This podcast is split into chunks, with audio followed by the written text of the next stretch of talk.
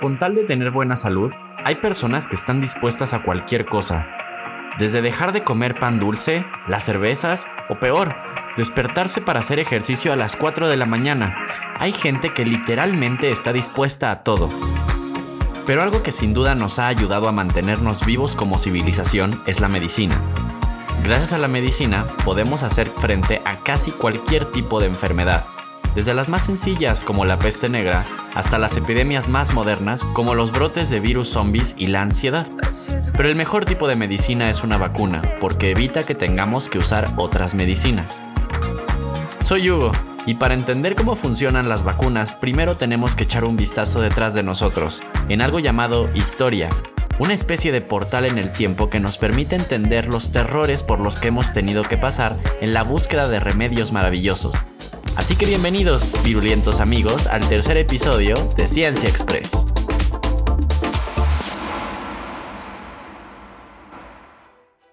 En el segundo episodio de este podcast, potencialmente ganador de premios, echamos un vistazo a cómo el ser humano salió de cuevas e inventó la agricultura y la ganadería para esclavizar a todo tipo de animales. Pero al estar tan cerca de ellos, comenzó otra serie de problemas que se agregaron a la ya de por sí amplia lista de cosas que hacían que la vida de los primeros humanos fuera muy complicada.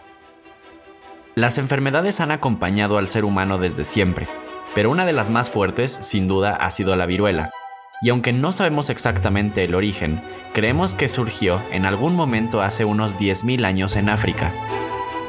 La viruela se transmitía de persona a persona, sin importar el clima, la edad, la profesión, la clase social, de qué lado de la cama dormías o si eras Team Jacob o Team Edward.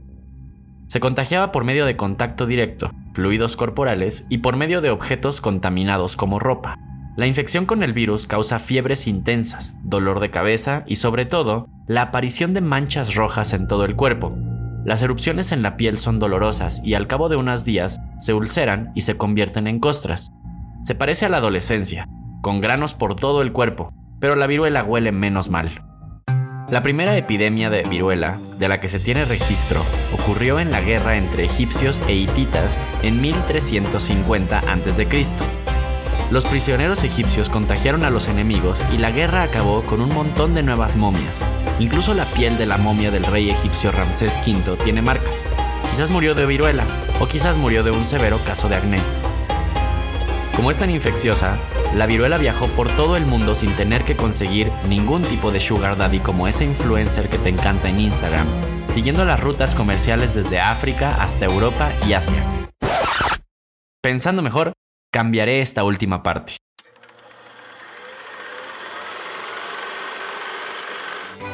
La viruela pudo viajar por todo el mundo, infectando a millones de sugar daddies que seguían rutas comerciales, guerras, conquistas y migraciones. Solamente a inicios del Renacimiento, la cantidad de sugar daddies y mummies con viruela era altísima. La enfermedad había matado a unos 60 millones de personas en Europa, donde pensaron que sería mucho mejor idea tener su propia versión de la viruela, la viruela negra. Pero si las cosas en Europa estaban feas, en América dijimos, espérame que ahí te voy. Los conquistadores llegaron a América con barcos llenos de cosas horribles como la paella, David Bisbal, Alejandro Sanz, flamenco, casas de papel y Movistar. Pero sin duda, la más horrible de todas, la viruela, que en cuestión de meses logró causar la caída de civilizaciones enteras como los mayas, los aztecas y los incas, facilitó el proceso de conquista y por ende la entrada de Sara como una de las principales marcas para vestir whitesicans en todo el continente. La historia nos dice que evidentemente la cosa estaba muy preocupante. Y aunque pareciera que la viruela iba a ser la gran salvadora de la naturaleza al borrar nuestra presencia de la faz de la Tierra, llegaron grandes mentes humanas para escupirle en la cara y pelear mucho antes de la aparición de la medicina moderna. Ya en el siglo X, se sabía que aquellas personas que sobrevivían de viruela ganaban un pase de por vida a nunca volver a enfermarse. Los chinos e indios tuvieron la idea de tomar un montón de costras secas de gente con viruela, molerlas para hacerlas un polvo fino gris y usar un tubo delgado para soplarlo en la nariz de gente sana. Este proceso es asqueroso, se llamaba variolización y se esperaba que los pacientes desarrollaran una infección más ligera después de este proceso y después poder continuar con sus tediosas vidas sin la preocupación de infectarse de viruela. Los árabes no solo inventaron cosas asquerosas como el baldor, sino que se inventaron otro método de variolización, aún más asqueroso, que involucraba hacer un corte en el brazo de la persona sana y poner sobre la herida pus que había salido de la pústula de un enfermo. La variolización no era un método del todo seguro, se estima que alrededor del 12% de las personas que se variolizaban enfermaba de gravedad y morían, pero en este momento no había tantos antivacunas que se opusieran a este método, prácticamente porque las vacunas todavía no habían sido inventadas. El método de variolización continuó utilizándose hasta que el médico británico Edward Jenner llegó a escena. Cuando estudiaba medicina, Jenner se dio cuenta que existían enfermedades muy similares a la viruela que atacaban a otros animales como los caballos, cerdos y vacas, y en un movimiento muy inteligente del humano habíamos nombrado viruela equina, viruela porcina y viruela bovina.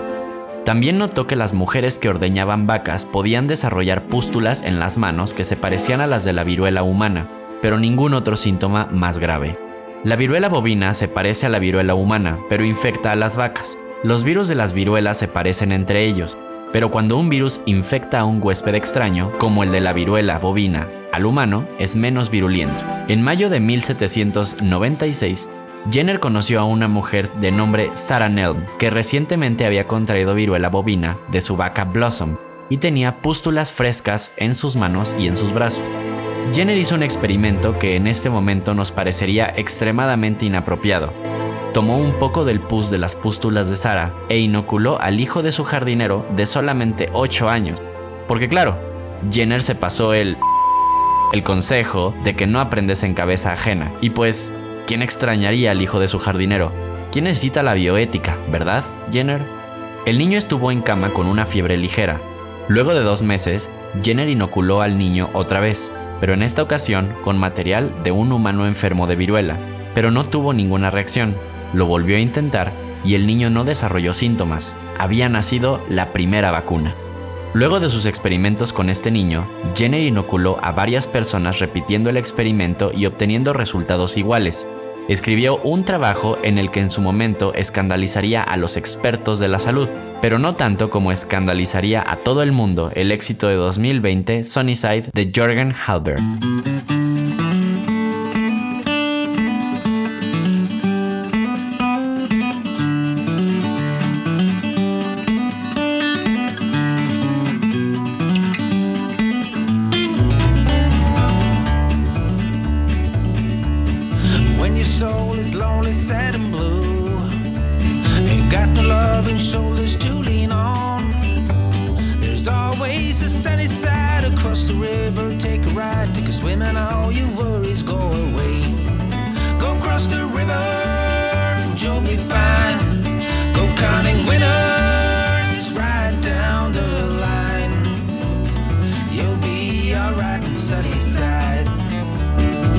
Los expertos rechazaron el trabajo de Jenner por sugerir ideas que eran distintas a la conocida variolización, pero entonces él publicó su trabajo con su propio dinero, mismo que fue traducido rápidamente y replicado en otras partes de Europa por otros médicos a los que les importaba muy poco la bioética y fueron muy populares los resultados que demostraron que había mucha gente en Europa con vacas en sus casas, con viruela en sus ubres y que al usarlas para inmunizarse era muy certero.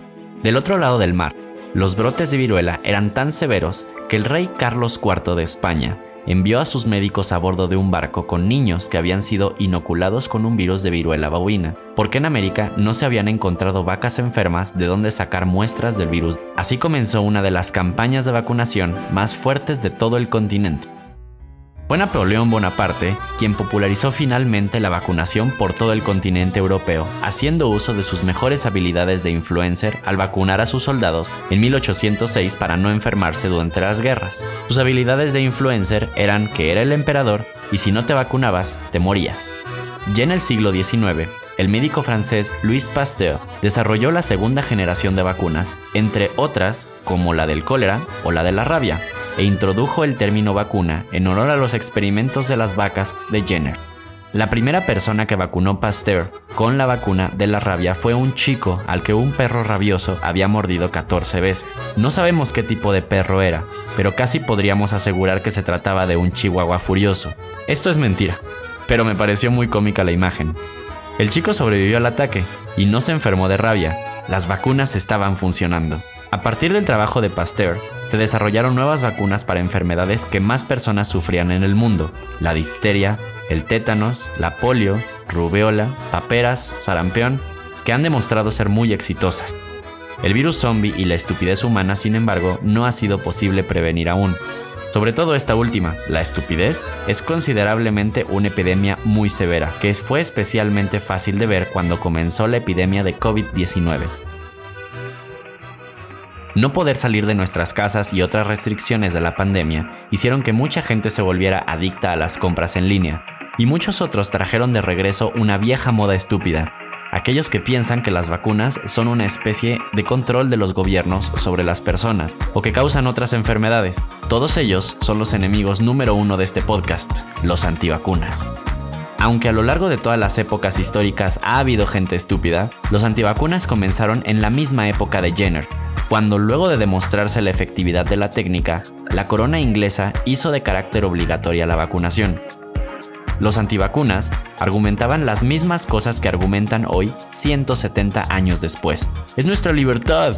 Dios envía enfermedades para castigar a los pecadores. El gobierno nos quiere controlar. Más tarde se formaron asociaciones y grupos de antivacunas en todo Estados Unidos que se oponían a las campañas de vacunación financiadas por millonarios. Pero bueno, Estados Unidos eligió a Trump como presidente, así que todo tiene sentido en este caso. El movimiento antivacunas se popularizó después de la publicación de un artículo de un médico llamado Andrew Wakefield, que comenzó a recorrer las noticias, donde se mencionaba que podía haber una relación entre distintas enfermedades intestinales, el autismo y la vacunación.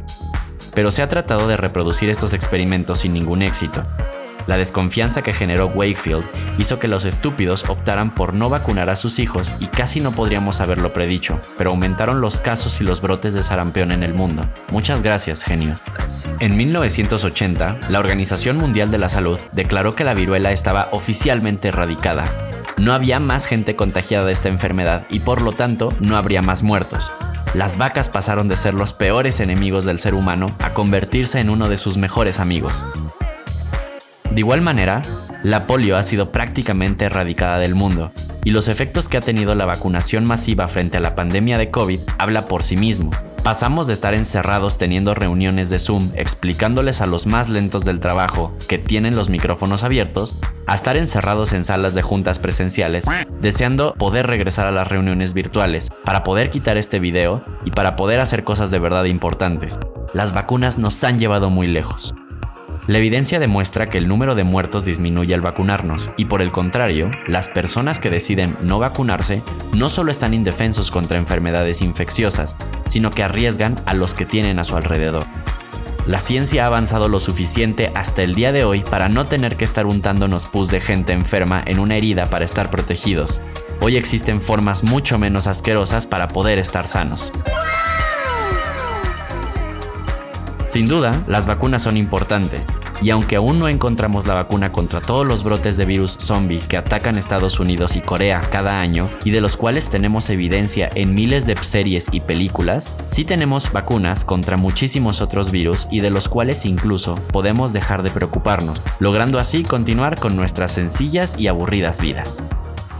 La siguiente semana en Ciencia Express analizaremos la ciencia detrás del amor, porque somos extremadamente básicos y celebraremos el día de San Valentín estudiando por qué nos enamoramos. ¿Por qué le hablas a tu novio como si fuera un bebé y si existe el amor a primera vista? Spoiler alert.